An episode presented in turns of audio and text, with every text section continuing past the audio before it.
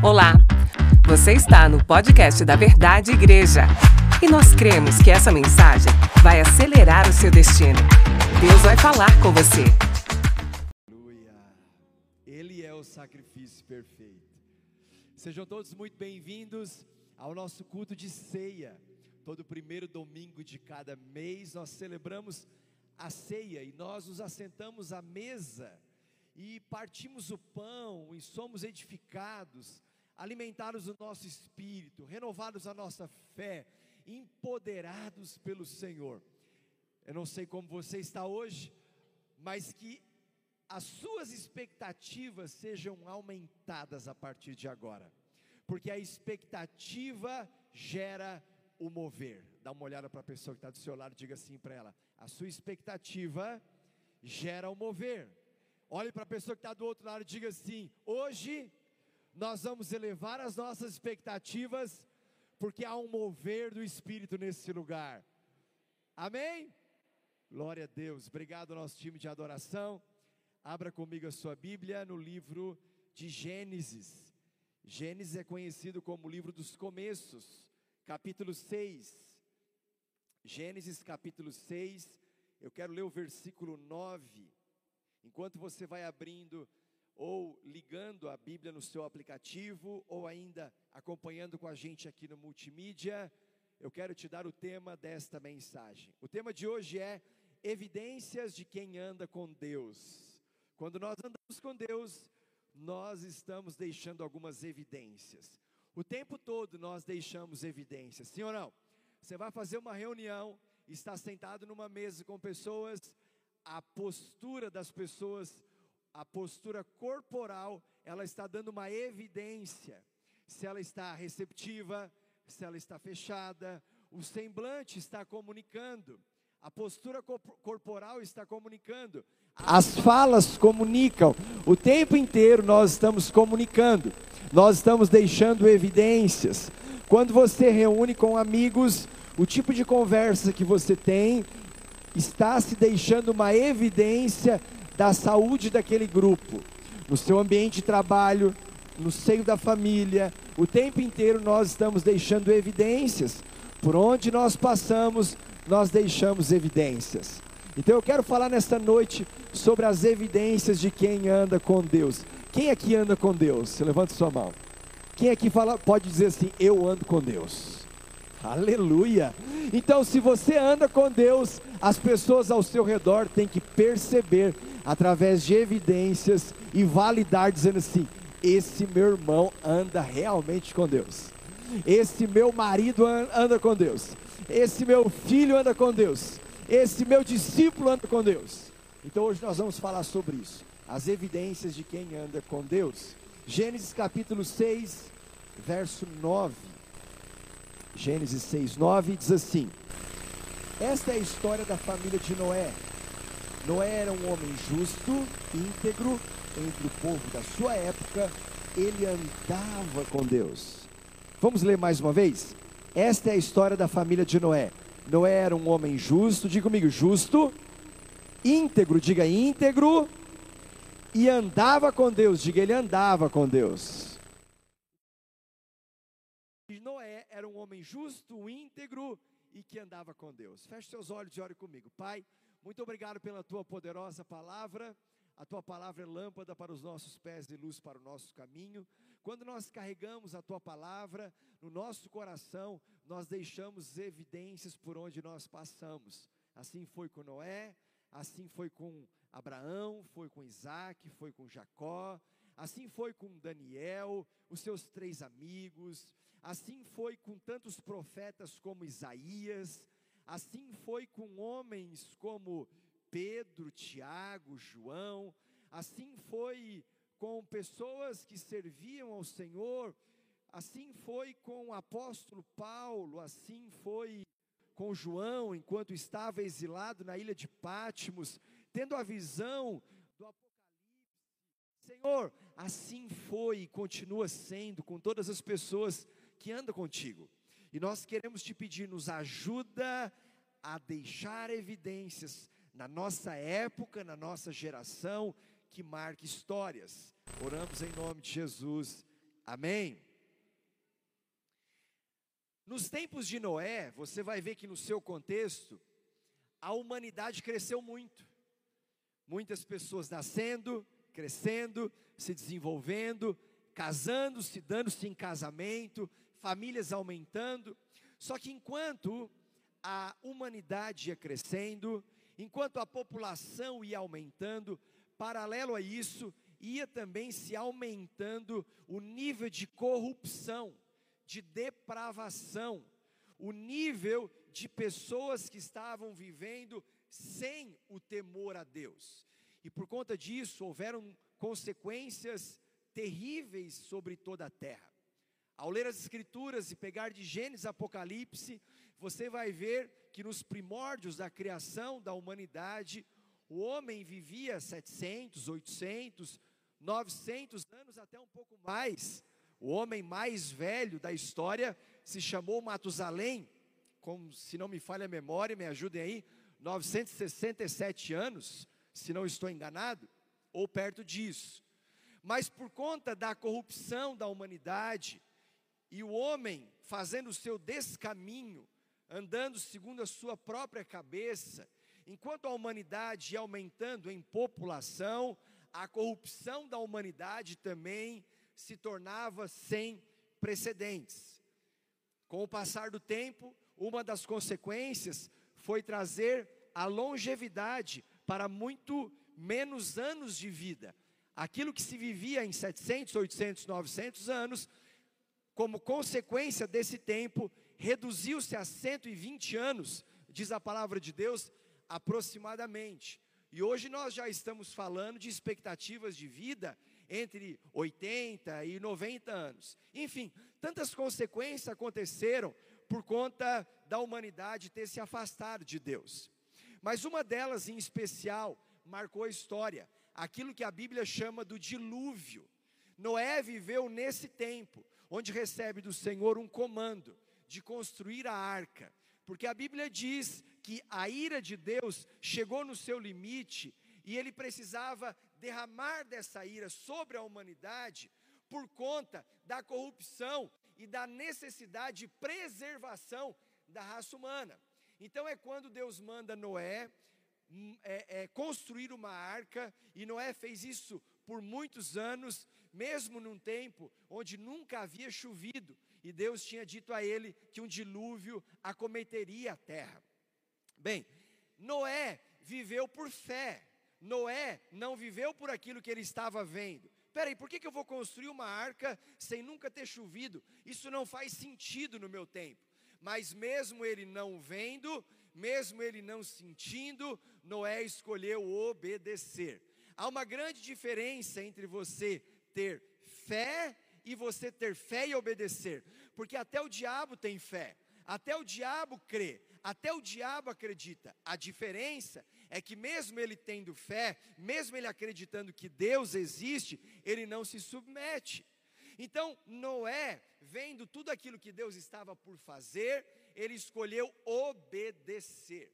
Bem, você conhece a história, Noé constrói a arca, a corrupção da humanidade continua chegando no seu ápice, é quando Deus manda o dilúvio. Só que tem um detalhe: há uma exceção. No meio de toda a humanidade, Deus encontra em Noé um homem justo, diga justo, íntegro, diga íntegro, e alguém que andava com Deus, diga Noé andava com Deus. Por conta disso, o Senhor poupa, o Senhor preserva Noé e a sua família. Quando o dilúvio chega, Deus manda com que Noé entrasse na arca e também junto com Noé um animal de cada espécie, macho e fêmea. O dilúvio, o dilúvio vem, Noé, sua família e os animais entram na arca e a terra é devastada, a humanidade destruída e a família de Noé é poupada. E por que, que é poupada? Porque Deus sempre preserva os seus remanescentes. Se você está estudando a nossa escola ministerial, especialmente o Deus caminha na história. Se você ainda não passou, você vai passar por essa aula, onde Deus sempre preserva os seus remanescentes, aqueles que se dispõem a viver como homens e mulheres justos, íntegros e que andam com Deus. Amamos andar com Deus. Vemos evidências de pessoas que andam com Deus. E aqui eu fecho parênteses da história de Noé, da sua família e trago para os nossos dias. Se você olha para o seu lado, você vai encontrar tantas pessoas que andam com Deus. E elas deixam evidências por onde passam. Essa semana para mim, para a pastora Andréia, para a nossa equipe, para essa igreja, foi uma semana muito especial. Foi muito emocionante, eu até postei nas minhas redes sociais, aonde três integrantes da nossa equipe foi passou pela sabatina para a ordenação pastoral. Eu não sei se você sabe isso, vamos aplaudir a vida da Luciana, do João Marcos e do Luiz Sartor. Glória a Deus. Eu não sei se você sabe como uma pessoa que está com um chamado e uma vocação pastoral e disposta a dizer sim, eis-me aqui, chega a uma ordenação pastoral em nossa igreja. Além de passar por tudo aquilo que todas as pessoas, quando chegam, começam a passar, como a nossa escalada de crescimento espiritual, em um crescente amor a Deus, um crescente amor ao próximo, elas vão se submetendo ao processo das nossas classes, dos nossos encontros, dos nossos treinamentos, e chega lá no final, na nossa escola ministerial, é onde elas entram num funil para quem quer algo a mais e responder o seu ministério através de um chamado pastoral. É quando elas começam a liderar tantas outras coisas, a assumir projetos, a fazer gestão de crise, aprender como lidar com o ministério pastoral, até que chega o dia de uma sabatina. Isso aconteceu na última sexta-feira, aonde o João Marcos, a Luciana e também o Luiz estavam aqui sendo sabatinados por mim, pelo pastor Nini, e foi aí quase nove horas de sabatina, em torno de três horas para cada um, onde eles passaram respondendo inúmeras perguntas, oral, sobre toda a Bíblia. Então, o bloco bíblico, o bloco teológico, o bloco sobre autoconhecimento, conhecimento pessoal, o bloco sobre liderança, os cases que nós montamos para que eles pudessem encontrar soluções, enfim. E foi muito legal porque eles passaram com nota máxima, gabaritando em quase todas as questões, e nós celebramos demais tudo isso. Glória a Deus, glória a Deus. Então, quando você vê uma pessoa que anda com Deus, ela vai ter sempre alguma coisa para oferecer, sim ou não? Aí talvez você me diga assim, pastor, mas é porque eles serão ordenados pastores. Isso é uma, uma prerrogativa dos pastores. Ah, é sim e não. Sim, é uma prerrogativa dos pastores.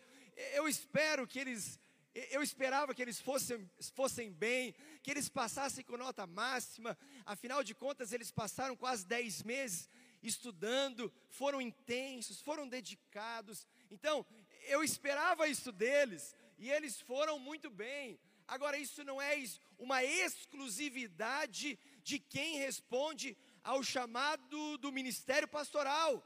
Isso é para todas as pessoas que andam com Deus, com todas as pessoas que estão dizendo: olha, eu fui chamado para ser um homem ou uma mulher justa, íntegra e que anda com Deus. Quantos aqui andam com Deus? Ei, quantos aqui andam com Deus? Então escute, não é uma prerrogativa pastoral, é um chamado para Noé, é um chamado para Abraão, é um chamado para Paulo, é um chamado para Daniel, é um chamado para João Marcos, é um chamado para Luciana, é um chamado para Luiz, é um chamado para Marcelo, é um chamado para Rodrigo, é um chamado para Maria, é um chamado para Fernanda, é um chamado para todos aqueles que carregam o Espírito Santo. Quais são as evidências que nós vamos deixando pelo caminho quando nós levantamos a nossa mão e dizemos: Eu ando com Deus. Se eu ando com Deus, a minha vida tem que ser compatível com aquilo que a palavra de Deus espera de quem se diz cristão. Então escute, quando a gente anda com Deus, existem evidências, diga comigo, evidências que são sentidas internamente e percebidas externamente. Ei, quantos aqui sente a presença de Deus? Hum. Você está no meio do louvor, você sente a presença de Deus. Você vai para o seu momento de oração e você sente a presença de Deus. Você está conversando com uma pessoa, aconselhando pela palavra, e de repente você começa a sentir a presença de Deus. Faz sentido? Você está no seu tempo de jejum, se consagrando, sabe? E você sente a presença de Deus. Pastor, mas nós não vivemos por aquilo que sentimos. É fato. Nós não vivemos por aquilo que sentimos, nós não vivemos por aquilo que nós vemos, nós vivemos por aquilo que nós cremos. Agora, quando nós cremos, nós passamos a sentir a presença de Deus. Você está aqui nesse culto e você está sentindo o toque do Espírito Santo. Quem carrega a presença do Espírito Santo no seu coração tem evidências internas, se relaciona com o Espírito Santo. Meu irmão, eu considero muito pouco o fato de você atribuir a uma pessoa a evidência de ter o Espírito Santo exclusivamente o dom de línguas. O dom de línguas é um dom para toda a igreja, onde nós devemos buscar, onde nós devemos perseguir, onde nós devemos clamar, até que se manifeste o dom de línguas, o batismo no Espírito Santo, é uma busca que nós devemos ter diariamente, continuamente, progressivamente, mas não se resume a isso. Não é só orar em línguas, apesar da oração em línguas ter um poder sobrenatural na vida de um cristão. Mas nós precisamos, além de sentir essas evidências internas, nós temos que deixar vazar as evidências externas. Não é só sentir, é permitir com que se perceba o Deus que nós servimos. Faz sentido? Então, enquanto você vai caminhando, você vai sentindo, mas enquanto você vai caminhando e sentindo, você vai também testemunhando testemunhando sobre Deus, sobre o poder de Deus, aquilo que o Juninho acabou de fazer aqui. Olha, eu fui tocado pelo Espírito Santo. Aquele momento, meu pulmão direito começou a experimentar um formigamento e a cura chegou, ele está testemunhando. Então nós testemunhamos no púlpito, nós testemunhamos no trabalho, nós te testemunhamos não só sobre a cura e não só no meio do culto, quando nós oramos em línguas, nós testemunhamos e deixamos vazar as evidências externas para quem convive conosco, seja de perto ou seja de longe. Então foram essas evidências que colocaram, que empurraram, escute, que empurraram não é para dentro da arca, porque ele era um homem justo, íntegro e andava com Deus. Então quem anda com Deus deixa evidências pelo caminho. E eu quero te dar aqui algumas evidências de quem anda com Deus e vai passando pelo caminho e marcando a sua geração. A primeira delas, quem anda com Deus, anda com pessoas de Deus. Se você estiver anotando, anote isso. Quem anda com Deus, anda com pessoas de Deus. Pastor, mas eu tenho que evangelizar. Sim, você tem que evangelizar. Pastor, mas eu tenho que levar a mensagem para aquele que está perdido. Sim, você tem que levar a mensagem para aquele que está perdido. Mas a Bíblia te chama para ser sal da terra e luz do mundo. Então, toda vez que você chegar diante de um perdido, você tem uma responsabilidade. Diga comigo, uma responsabilidade uma responsabilidade de influenciar e não ser a pessoa influenciada da sua roda de amigos. Você vai para dentro da faculdade, você vai para o seu setor do trabalho, você vai para o intervalo e você vai conversar com pessoas. A sua conversa denota o nível de entrega e relacionamento que você tem com Deus. Aquilo que você faz quando ninguém está vendo, está deixando uma evidência para esta geração. Seja porque as pessoas estão vendo, dando um bom ou mau testemunho, ou por aquilo que você está cultivando no seu secreto. Então, meu irmão, nós estamos tendo nas nossas mãos o chamado de marcar a nossa geração, porque devemos ser pessoas justas, íntegras e que andam com Deus. 1 Coríntios capítulo 15, verso 33, diz assim: Não se deixe enganar, as más companhias corrompem os bons costumes. Eu vou repetir: Não se deixe enganar, as más companhias corrompem os bons costumes. O que é uma má companhia, pastor? Uma má companhia não é só aquela pessoa que vai te levar por um caminho mau óbvio. Sim, isso pode ser uma má companhia. Está evidente, é claro, claro como o sol. Mas existem más companhias que talvez não vão te levar para um mau caminho óbvio, mas estão atrasando a sua vida. Estão procrastinando ou te ajudando a procrastinar aquilo que Deus tem para você. Então, se você estiver anotando, anote isso. Ame a todos, mas avance com aqueles que avançam.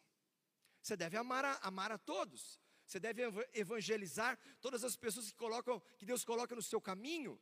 Você deve praticar ação social, você deve estender a mão, você deve orar pelo perdido, você deve abraçar aquele que tem uma necessidade. Tudo bem, esse é o nosso chamado. É, é isso que o Senhor espera de cada um de nós, mas a despeito disso, você deve avançar com aqueles que avançam.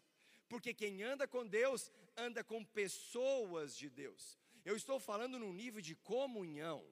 Eu estou falando no nível de unidade. Eu não estou falando sobre conversar com uma pessoa que não comunga da mesma fé que você.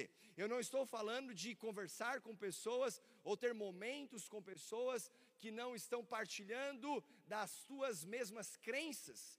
Eu estou falando de um nível de comunhão, de intimidade, de profundidade, de relacionamento, de convergência de propósito. Então ame a todos, mas também escute isso: cuidado com o jugo desigual. Pastor, eu estou querendo namorar aquela menina.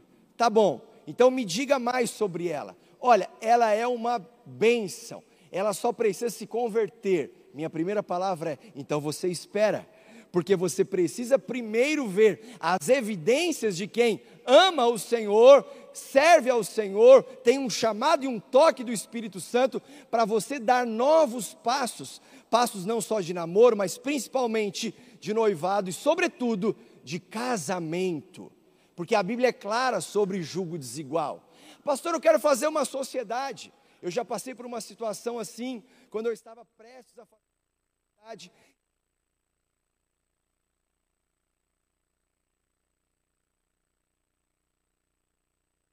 fecho desse negócio. Ela me pergunta, mas ele é um cristão?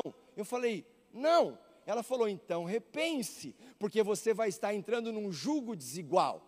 Quando você entra num julgo desigual, a palavra já está nos alertando o perigo que isso pode gerar.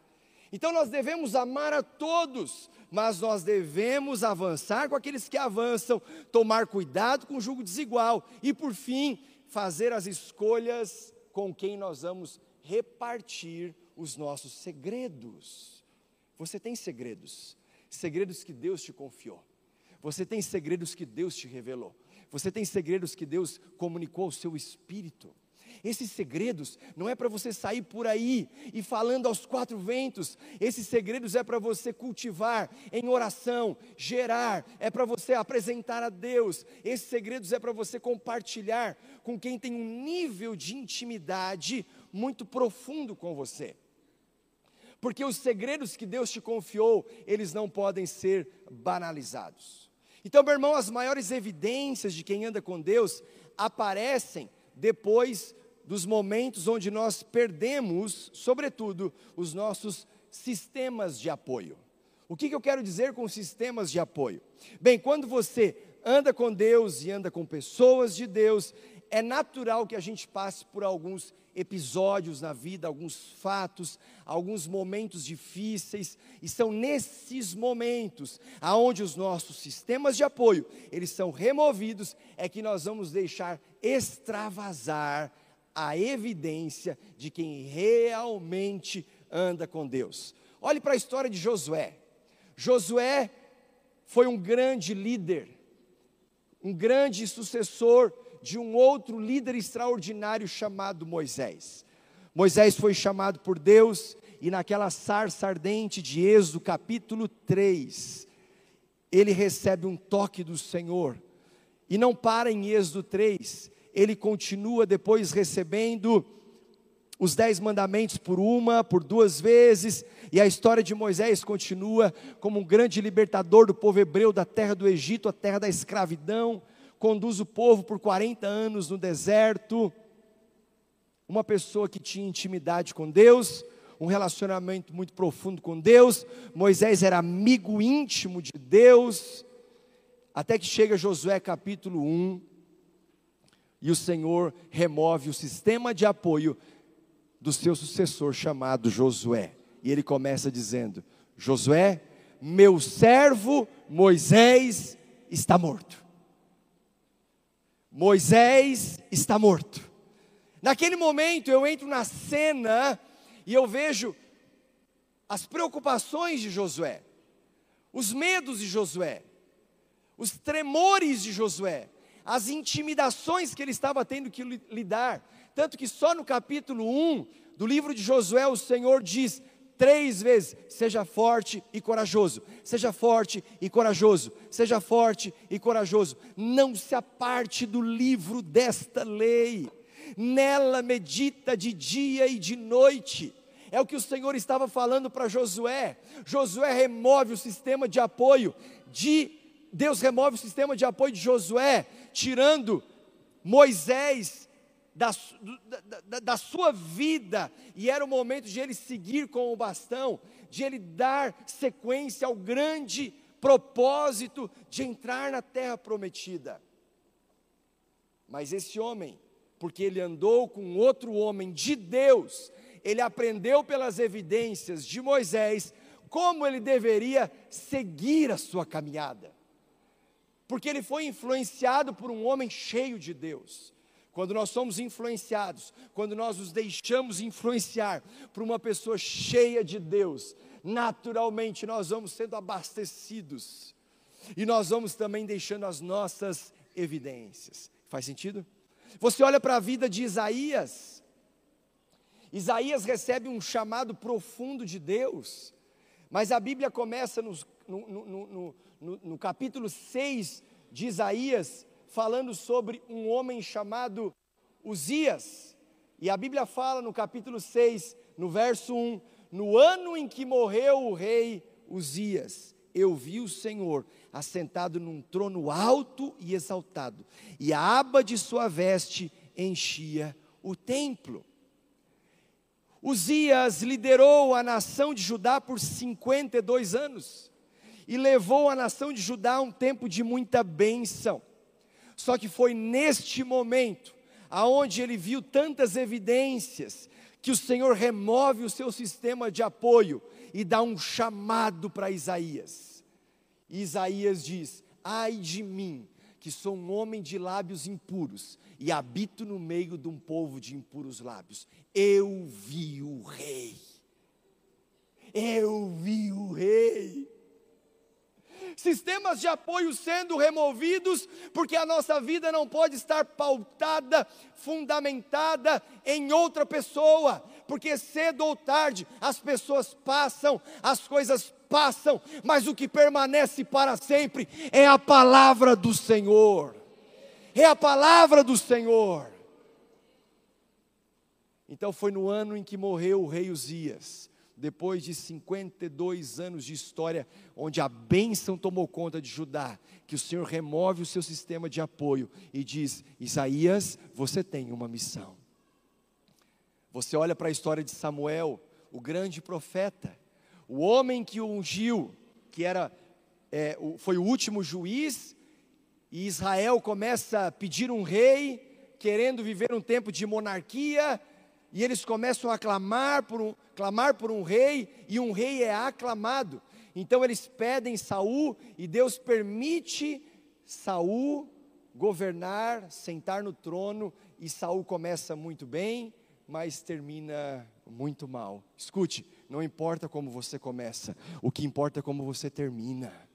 Talvez você diga assim para mim hoje, pastor, eu estou começando a minha jornada de fé, mas eu não estou começando muito bem. Eu digo para você, você chegou no lugar certo, se conectou com as pessoas certas, porque você escolheu servir o único Deus que é vivo e verdadeiro. Você pode não estar começando tão bem, mas escute, há um futuro glorioso te esperando, porque você pode terminar bem. Aleluia! Então Saul começa de um jeito e ele se precipita e ele sacrifica ouvindo a voz do povo, mas não obedecendo a voz de Deus, e você conhece a história.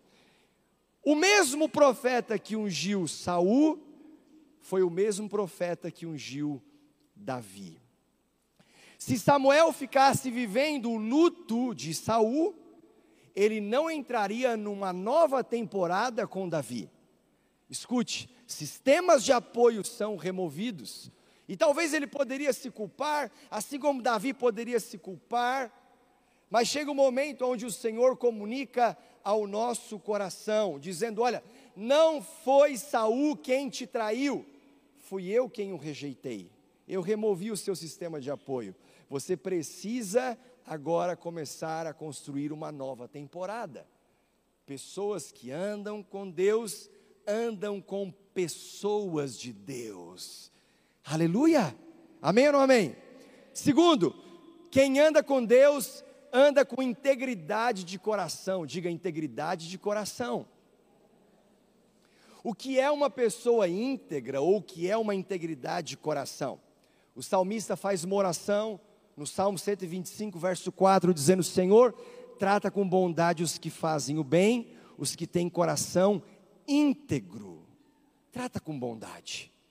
Trata com bondade os que fazem o bem e os que têm o coração íntegro. Escute, meu irmão, quem anda com o Espírito Santo, anda com integridade de coração.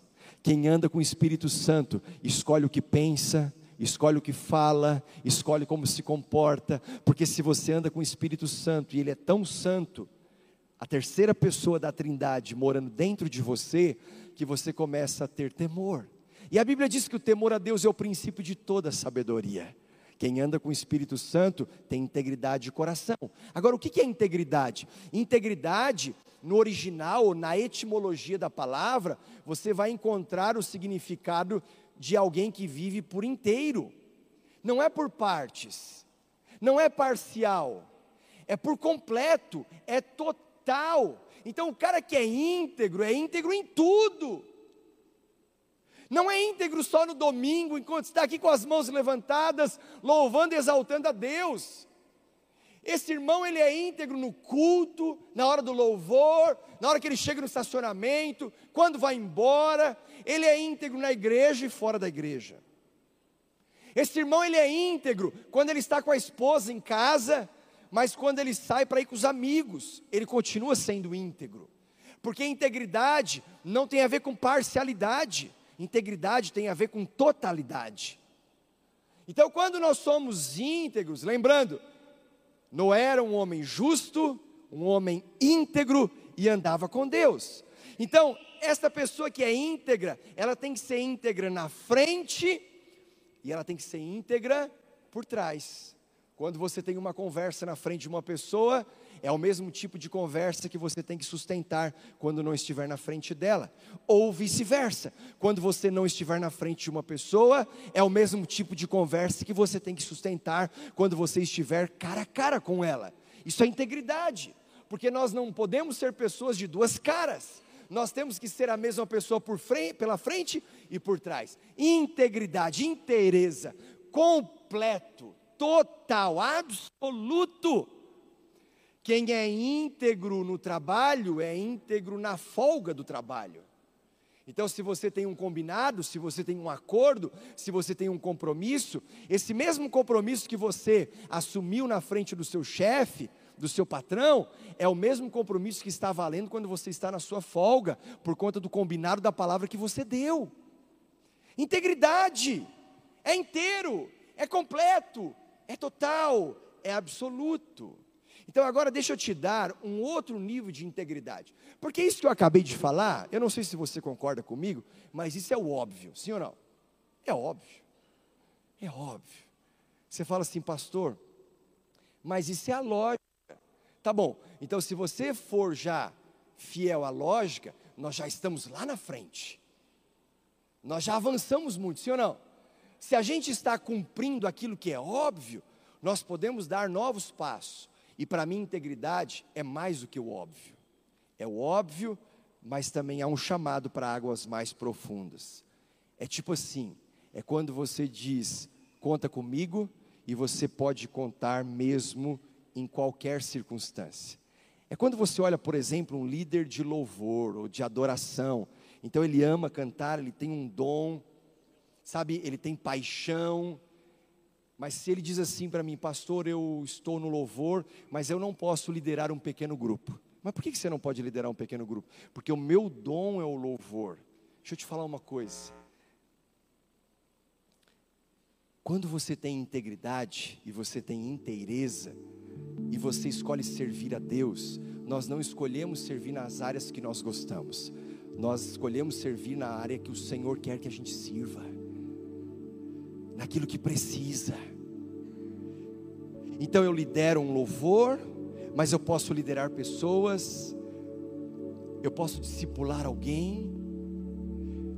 Uma das grandes experiências que nós tivemos na Catalise XT, nós estávamos na nossa aula do último, desse, desse, a última aula do primeiro módulo, na, na terça passada, aqui com as pessoas que serviram na Catalise XT, e foi muito legal porque a gente inverteu a ordem das pessoas. Aquele que serve na adoração, ele estava servindo no estacionamento, quem servia no estacionamento estava servindo na recepção, quem servia na recepção estava dando um apoio na gastronomia, e a gente misturou tudo, porque nós estávamos ensinando as pessoas que estão em formação e em treinamento a serem polivalentes. É mais ou menos assim: olha, pastor, nós temos um time aqui na igreja e eu sou ponta direita. Pois é, mas a gente precisa de você como zagueiro. Não, não, não, não. Eu sou ponta direita. Eu sou ponta direita e eu não abro mão. Pois é, só que você vai afundar o time se você não se você não for para aquilo para aquele lugar que precisa. É mais ou menos assim. Você faz musculação e você tem que para crescer a sua musculatura, você tem que gerar um estresse no seu músculo. Então você vai lá malhando, malhando, malhando, malhando. Quando você gera um estresse no seu músculo, ele, ele passa por uma, uma lesão. Essa lesão, ela tem um processo de cicatrização. Então, quando você dá estresse no seu músculo, gera uma lesão, essa lesão é cicatrizada, o seu músculo está preparado para aumentar, para crescer, para ganhar massa, para ter mais volume. E quando esse músculo cresce, você continua malhando, você provoca um outro estresse. Esse estresse que chegou novamente, ele está em cima de uma musculatura que já se desenvolveu. Então esse estresse que foi provocado, ele gera uma nova lesão. Essa lesão passa por uma cicatrização. Depois da cicatrização ter sido concluída, esse músculo aumenta de tamanho. E assim você vai ganhando massa, assim você vai ganhando musculatura, assim era na jornada da fé. Então, quando você está liderando uma adoração, mas você é convocado para estar lá discipulando pessoas, ou servir no estacionamento, ou você tem que tocar lá na escolinha, quando ninguém está vendo, você está fazendo o seu músculo passar por um estresse. Esse estresse vai gerar uma cicatriz, perdão, vai gerar uma lesão. Essa lesão precisa de uma cicatriz. Essa cicatriz vai aumentar o volume, vai aumentar a musculatura e você vai crescendo de nível. O que, que isso tem a ver com integridade? Quando você olha para a palavra de Deus, você vai descobrir que isso tem tudo a ver com integridade. Porque quando você se entrega, você se entrega por inteiro. Senhor, não é mais sobre mim, não é mais sobre os meus gostos, não é sobre mais as minhas preferências, é sobre o Senhor, é sobre o seu propósito, é sobre o seu reino, é sobre a sua vida, é sobre o seu chamado para mim. Então, Senhor, ainda que eu esteja sendo esticado, o estresse está sendo provocado, lesões estão acontecendo, acontecendo, mas eu estou me submetendo ao processo de cicatrização, a musculatura vai aumentar, o fortalecimento vai chegar, o crescimento vai ser evidente. Integridade, totalidade, interesa. E o Senhor vai nos desenvolvendo. Resumindo, o íntegro precisa ser polivalente. Ele está disposto a mesmo tendo suas grandes áreas de força, a jogar em qualquer posição.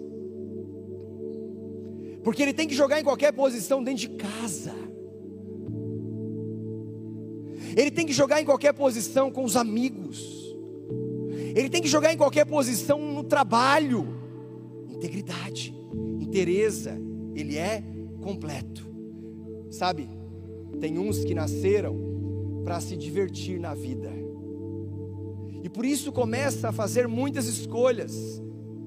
Mas a gente não pode ser aquele que nasceu para só se divertir na vida. Eu estou na igreja para mudar o mundo. Você está na igreja para mudar o mundo. Mas quando a gente começa a fazer as escolhas, às vezes a gente vê uma pessoa que está chegando na caminhada da fé, e é como aquele atleta, aquele jogador, onde ele diz assim: Olha, eu com os meus 19 anos de vida, eu sou ponta direita. A pergunta é assim: que vida? São só 19 anos. Você tem muito a aprender. Quando a gente está caminhando com Jesus e temos uma jornada de longo prazo e nos tornamos pessoas íntegras, polivalentes, que jogam em qualquer posição, que está disposto a tudo por uma causa maior, porque não é sobre mim, é sobre o Senhor. Aleluia! Quem anda com Deus, anda com pessoas de Deus. Quem anda com Deus, anda com integridade de coração. E quem anda com Deus, eu termino com isso, anda com justiça divina. Diga comigo, justiça divina. Venha comigo para o texto de Mateus capítulo 5, verso 6. Bem-aventurados os que têm fome e sede de justiça, pois serão satisfeitos.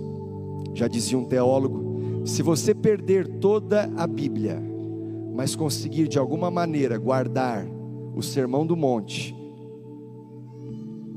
de Mateus capítulos 5, 6, 7 e 8, mas sobretudo a palavra de Jesus, das bem-aventuranças, você tem tudo o que você precisa. Tudo o que você precisa, e esta é uma das coisas que Jesus fala: bem-aventurados os que têm fome e sede de justiça, porque serão satisfeitos. Nós temos que ter fome e sede de justiça, dando bom testemunho e não ficar gastando tempo por conta apenas dos elos emocionais que nós temos com as pessoas. Nós temos que ter justiça, como Noé foi justo, como Jesus nos ensina a ser justos, e escolher como nós vamos gastar o nosso tempo com base na missão que Ele nos confiou. Uma pessoa que anda em justiça, ela olha para o tempo que o Senhor lhe confiou, o recurso que está nas suas mãos, os dons, os talentos, e ela entende eu não faço isso pelo elo emocional com você. Eu faço isso por uma justiça divina para proporcionar a essa sociedade uma grande transformação. A carta de Tiago fala que a verdadeira religião é esta: quando nós nos propomos a cuidar do pobre, do órfão, da viúva, do necessitado. O Senhor está nos chamando a agir com justiça. E essa justiça não é a justiça que o homem pode promover, é a justiça que vem de Deus. Só que tudo isso começa com a obra de justificação. Em Jesus, nós que éramos condenados, fomos justificados. A Bíblia diz que não há nenhum justo sequer porque todos pecaram e carecem da glória de Deus. A vida que eu vivia sem Jesus me dava um futuro de condenação. Mas a partir do momento que eu escolhi andar com Deus, eu fui justificado pelo sangue do Cordeiro, eu passei a ter uma vida de esperança, de viver uma eternidade com o meu Senhor. Então eu quero te chamar nessa noite a responsabilidade de andar com Deus. Não existe nada mais importante. Enquanto temos uma experiência humana de 70, 80, 90 anos, 100 anos nessa terra, nenhuma se compara à responsabilidade de andar com Deus. Andar com Deus, sendo pessoas justas e íntegras Eu quero orar com você. Fique de pé. Quando você recebe essa palavra em nome de Jesus. Amém ou não amém? Pastor, apertou um pouquinho hoje. Mas é só um pouquinho. É só um pouquinho. É para dizer para você: vamos levar mais a sério a nossa vida com Deus. Vamos andar com Deus de verdade. Vamos deixar evidências por onde nós passamos, aonde as pessoas vão olhar e vão dizer assim: esse cara anda com Deus, esse jovem anda com Deus, essa mulher anda com Deus, esse pai de família anda com Deus, esse empresário anda com Deus, esse trabalhador anda com Deus, anda com Deus, esse médico anda com Deus, essa advogada anda com Deus, esse chefe de cozinha anda com Deus, anda com Deus. Essa pessoa que trabalha nos serviços gerais anda com Deus. Anda com Deus. Aquele pedreiro anda com Deus. Olha o trabalho que ele fez. Olha a excelência nos detalhes, porque a excelência honra os céus e abençoa as pessoas. Aquele pintor anda com Deus, aquele marceneiro anda com Deus, aquele engenheiro anda com Deus. É só você olhar que por onde ele passa, ele revela o caráter de Cristo. Faz sentido? Feche os seus olhos. Aleluia. Eu quero orar nesta noite por pessoas estão vindo hoje pela primeira vez, segunda, ou tem vindo alguns domingos, mas ainda não tinha tomado uma decisão de andar com Deus. Mas hoje, enquanto essa palavra estava sendo pregada, o louvor estava sendo cantado, você começou a perceber: algo está mudando aí dentro. Você percebeu uma evidência de alguém que está sentindo, está tendo uma experiência interior, mas você está dizendo assim: só que a partir disso, eu também, também quero deixar evidências exteriores. Eu quero marcar a minha geração. Talvez você me diga assim, pastor, não sei nem por onde começar. Tudo bem, nós vamos te ajudar. Não importa como você começa, o que importa é como você termina. Então, se você é uma dessas pessoas que hoje quer começar a andar com Deus, ou de repente estava afastado dos caminhos do Senhor e quer se reconciliar com Deus com a igreja, essa palavra também é para você. Se você é uma dessas pessoas que hoje quer fazer uma oração, entregando a sua vida a Jesus, dizendo: Eu quero que Ele entre na minha vida, e hoje eu quero começar a andar com Deus, a andar com Deus. Eu estou disposto a viver por fé, aonde você está. Levanta uma das suas mãos, eu quero te ver e eu quero te abençoar. Isso, deixa a sua mão levantada. Isso.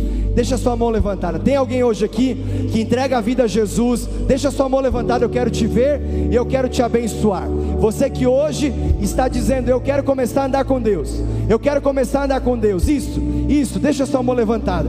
Parabéns pela sua decisão. Tem mais alguém? Tem mais alguém? Eu quero orar com você e quero te abençoar. Tem mais alguém aqui? Tem mais alguém aqui? Glória a Deus. Deus abençoe, Deus abençoe, Deus abençoe, Deus abençoe, Deus abençoe, Deus abençoe, Deus abençoe, Deus abençoe. Parabéns, Deus abençoe. Tem mais alguém aqui? Deus abençoe. Lá atrás, Deus abençoe, Deus abençoe. Parabéns pela sua decisão. Aleluia. Tem mais alguém? Tem mais alguém que hoje entrega a sua vida a Jesus? Eu quero te ver, eu quero te abençoar. Tem mais alguém hoje aqui? Levanta sua mão. Eu quero te ver, eu quero te abençoar. Isso. Deus abençoe. Deus abençoe. Deus abençoe. Aleluia. Tem mais alguém? Deus abençoe. Deus abençoe. Deus abençoe. Deus abençoe. Tem mais alguém? Deus abençoe. Tem mais alguém? Deus abençoe. Deus abençoe. Deus abençoe. Aleluia. Aleluia. Deus abençoe. Parabéns. Deus abençoe. Tem mais alguém? Tem mais alguém? Deus abençoe lá atrás. Parabéns pela sua decisão. Glória a Deus. Levante suas mãos. Ore comigo assim. Deus. Mais uma vez, diga: Deus, eu nasci para andar contigo. Diga assim: Eu creio que hoje está começando uma nova temporada, uma nova história. Diga: O meu coração está aberto, a minha mente receptiva. Diga assim: Eu me rendo, me perdoa. Me perdoa pela vida que eu levei até aqui. Diga assim, mas hoje, com meu coração aberto, eu te recebo como meu único e suficiente Salvador. Diga, Pai, eu creio que o meu nome está escrito no livro da vida, para a glória de Deus, amém? Você pode aplaudir os novos decididos, aleluia! Glória a Deus. Você que levantou a sua mão, orou comigo, fez uma oração hoje de confissão. Você que sinalizou dizendo: Eu quero andar com Deus. Eu tenho uma palavra e um convite para você. Nesta terça-feira, agora, terça, agora, aqui na igreja, nós temos uma classe chamada Primeiros Passos, onde toda a nossa equipe está preparada para receber você, para te ajudar nesta jornada espiritual. Sim, porque tudo começa com uma decisão de alguém que quer andar com Deus. Mas andar com Deus precisa de fundamento, de ensinamento, de orientação. E nós queremos te orientar sobre a Bíblia, sobre a família da fé, nós queremos te orientar sobre os próximos passos. Então, nosso time vai estar aqui terça-feira, às 8 da noite, isso mesmo, 20 horas, para receber você. É totalmente gratuito, é só você chegar. Talvez você diga assim, pastor, eu tenho um amigo que eu quero trazer junto. Traz também, e vai ser uma noite incrível. Amém? Deus abençoe. Vamos para a mesa da ceia do Senhor. Aleluia. Você pode se sentar. Vamos participar desse momento que nós aguardamos tanto, mensalmente, que nós celebramos a ceia do Senhor. Eu quero te convidar a abrir a palavra em 1 Coríntios 11, versículo 23 a 31, diz assim: Pois eu recebi do Senhor o que também lhes entreguei, que o Senhor Jesus, na noite em que foi traído, tomou o pão e, tendo dado graças, partiu e disse: isto é o meu corpo que é entregue por vós. Façam isso em memória de mim. Da mesma forma, depois da ceia, ele tomou o cálice e disse: Este cálice é a nova aliança no meu sangue. Façam isso sempre que o beberem, em memória de mim. Porque sempre que comerem deste pão e beberem deste cálice, vocês anunciam a morte do Senhor até que ele venha. Portanto, todo aquele que comer o pão ou beber do cálice do Senhor indignamente será culpado de pecar contra o corpo e o sangue do Senhor. Examine-se o homem a si mesmo, e então coma do pão e beba do cálice. Pois quem come e bebe sem discernir o corpo do Senhor, come e bebe para sua própria condenação. Por isso há entre vós muitos fracos e doentes e vários que já dormiram. Mas se nós examinássemos a nós mesmos, não receberíamos juízo. Amém? Quando nós olhamos essa instrução de Paulo, Jesus, na noite em que foi traído, a Bíblia diz que ele institui a ceia como sacramento, como mandamento, como ordenança, para que nós pudéssemos celebrar esse momento. E Paulo, então, nessa passagem, ele normatiza, ele sistematiza, ele traz princípios para que nós possamos participar da ceia de forma digna. E, em primeiro lugar, eu quero destacar alguns pontos através desse texto para que nós possamos celebrar a ceia de forma gloriosa, de forma digna.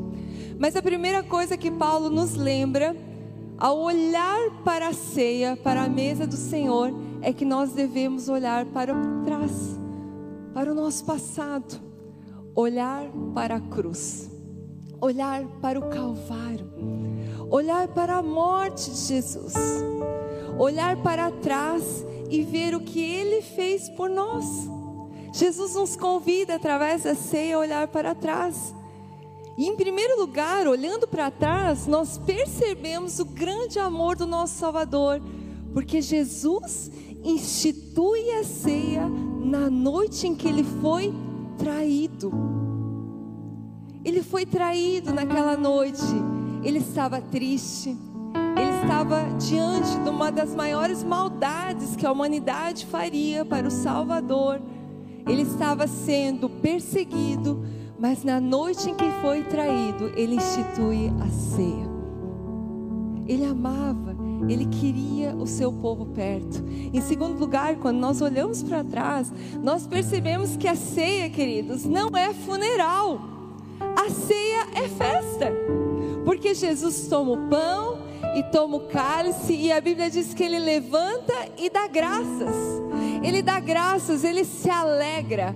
A Bíblia diz que ele não teve vergonha da humilhação da cruz, porque ele estava feliz pela alegria que estava proposta.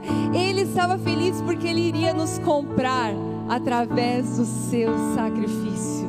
Meu Deus, nós olhamos para Jesus e vemos que a ceia não é funeral a ceia é dia de alegria. E olhando para trás, nós percebemos por fim que a ceia, esse, esse momento de cruz, é uma morte substitutiva. O que, que quer dizer isso? Jesus morreu no meu e no teu lugar. A morte, tenha consciência disso através da ceia. A morte era para mim, a morte era para você. Nós pecamos e destituídos estávamos da glória de Deus mas Jesus morreu em nosso lugar. Jesus se entregou. A Bíblia diz que ele foi moído pelos nossos pecados, pelas suas pisaduras nós fomos sarados. Ele foi transpassado por causa das nossas iniquidades. Esse lugar era meu e esse lugar era teu olhando para o passado, nós vemos a cruz, o Calvário. E quando nós olhamos para Jesus, Jesus ensinou tanta coisa. Jesus nos trouxe algo lindo, ensinamentos sublimes, milagres. Mas Jesus institui uma ordenança. Eu quero que vocês lembrem da minha morte. Meu Deus, eu quero que vocês lembrem da morte através da ceia. E nós estamos aqui diante da mesa do Senhor, olhando para o passado. Mas também, quando nós olhamos esse texto, nós percebemos que nós devemos olhar para frente. Paulo fala: nós devemos celebrar a morte do Senhor até que Ele venha, Ele virá nos buscar, aleluia. A ceia é dia de esperança, de esperança viva da segunda vinda do nosso Senhor, porque Ele voltará nas nuvens em glória e nós, como igreja, reinaremos com Ele, aleluia. Você pode se alegrar. A ceia é dia de festa. Virá o Senhor, a segunda vinda, de forma física, vitoriosa, gloriosa. E nós, como igreja, reinaremos com Ele. A história não é cíclica. A história não está caminhando para um caos. Mas a humanidade verá o palco do, do mundo. É o palco da vinda do nosso Senhor. A humanidade verá o nosso Salvador vindo com poder e glória, e nós, como igreja, reinaremos com Ele, aleluia. A ceia nós olhamos para trás, nós olhamos para frente, para a segunda vinda, mas em terceiro lugar, nós olhamos para dentro. O que, que Paulo fala? Examine-se, pois, o homem, para que ele possa comer do pão e beber do cálice de forma digna e não de forma indigna. O Senhor nos chama nesse momento para que a gente possa comer tranquilamente, não apressadamente. É parar e me examinar. Talvez, como Calvino falava, a nossa maior dignidade é perceber a nossa indignidade. Eu não sou digna de estar aqui mas o Senhor me fez digna. Eu não sou digna de me assentar à mesa do Senhor, mas pelo seu sacrifício, hoje nós podemos de forma tão gloriosa nos assentarmos e comermos e partilharmos da ceia do Senhor de forma digna. O Senhor te chama a se examinar, a se arrepender, a olhar para a tua vida, para que o teu irmão não seja juiz sobre você mas você possa se julgar a si mesmo. E por fim, nós olhamos para trás, para a cruz, olhamos para frente, para a segunda vinda do nosso Senhor, olhamos para dentro e nos examinamos, mas olhamos também ao nosso redor. Uau! A ceia não é da igreja A, a ceia não é da igreja B, a ceia é do Senhor. A ceia nos mostra que todos nós somos ovelhas, todos nós somos rebanhos, nós somos um povo, nós somos um corpo, nós somos a noiva de Jesus. Aleluia! A ceia nos mostra que nós não podemos ter diferenças com os nossos irmãos. A ceia nos mostra que nós temos que andar no perdão. A ceia nos mostra que nós temos que andar no amor, sem acusação. A ceia nos mostra que nós não devemos alimentar amargura, mas nós devemos viver de maneira a estar em comunhão com os nossos irmãos. E nessa hora, eu quero te convidar a você que está em comunhão com o corpo de Cristo, em conformidade que Deus fala para nós, sabe por quê, queridos? Nós não devemos correr da mesa da ceia por causa do pecado mas nós devemos correr do pecado por causa da ceia do Senhor. Aqueles que andam em comunhão com o corpo, que são batizados, eu gostaria nessa hora que se colocasse em pé para que possa participar da ceia. E eu quero orar com você. Os nossos irmãos nessa hora estarão distribuindo. Nós vamos cantar uma canção que você possa receber o elemento pão, o elemento vinho e aguardar para que nós possamos cear juntos esse momento glorioso de festa, de alegria, de lembrança do passado, de lembrar do que Jesus fez, mas a esperança gloriosa da sua vinda. Esse momento de se examinar, examine-se você. Você está tendo um tempo agora. Tenha o teu momento com o Senhor, examine-se. Não coma apressadamente, mas que você possa ser encontrado digno. Que nós possamos, como corpo, termos comunhão como igreja.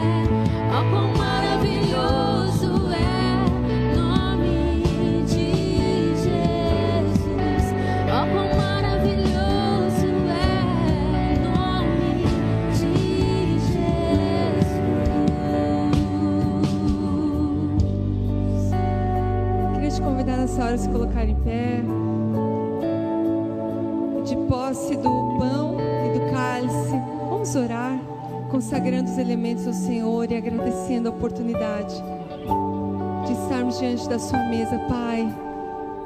Jesus, Espírito Santo, Deus Triuno, nós levantamos a Ti a nossa adoração e a nossa gratidão por estarmos diante da mesa, pela possibilidade, Senhor, de diante desse memorial, dessa ordenança, podemos fazer tantas reflexões, Senhor, olhar para trás perceber, ó Deus, que o Calvário não pode ser em vão na nossa vida.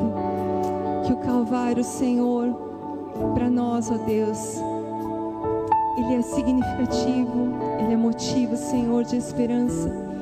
Ele é a nossa vida, Senhor, é a nossa oportunidade de redenção e salvação completa. Obrigada, Jesus.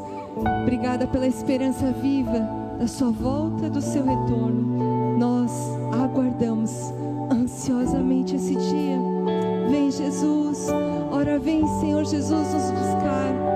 Maranata. Senhor, nessa hora nós queremos olhar para dentro e perceber, ó Deus, que nós precisamos, Senhor, estar, ser achados dignos, dignos de nos assentarmos, ó Deus, à Sua mesa.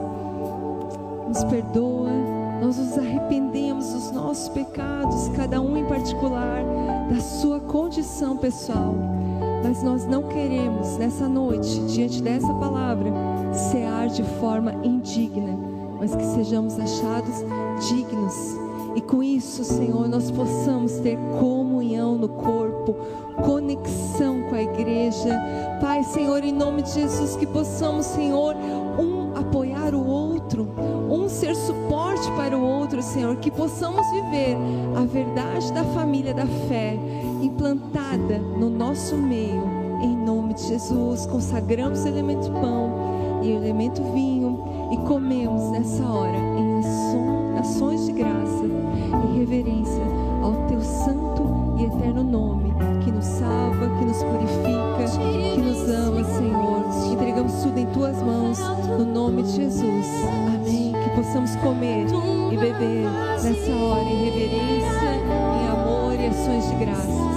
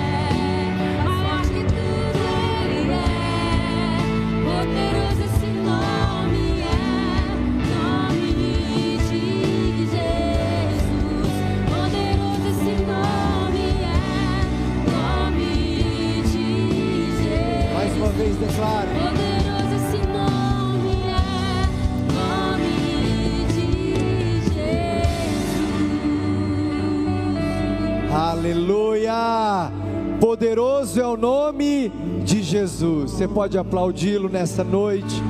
Glória a Deus.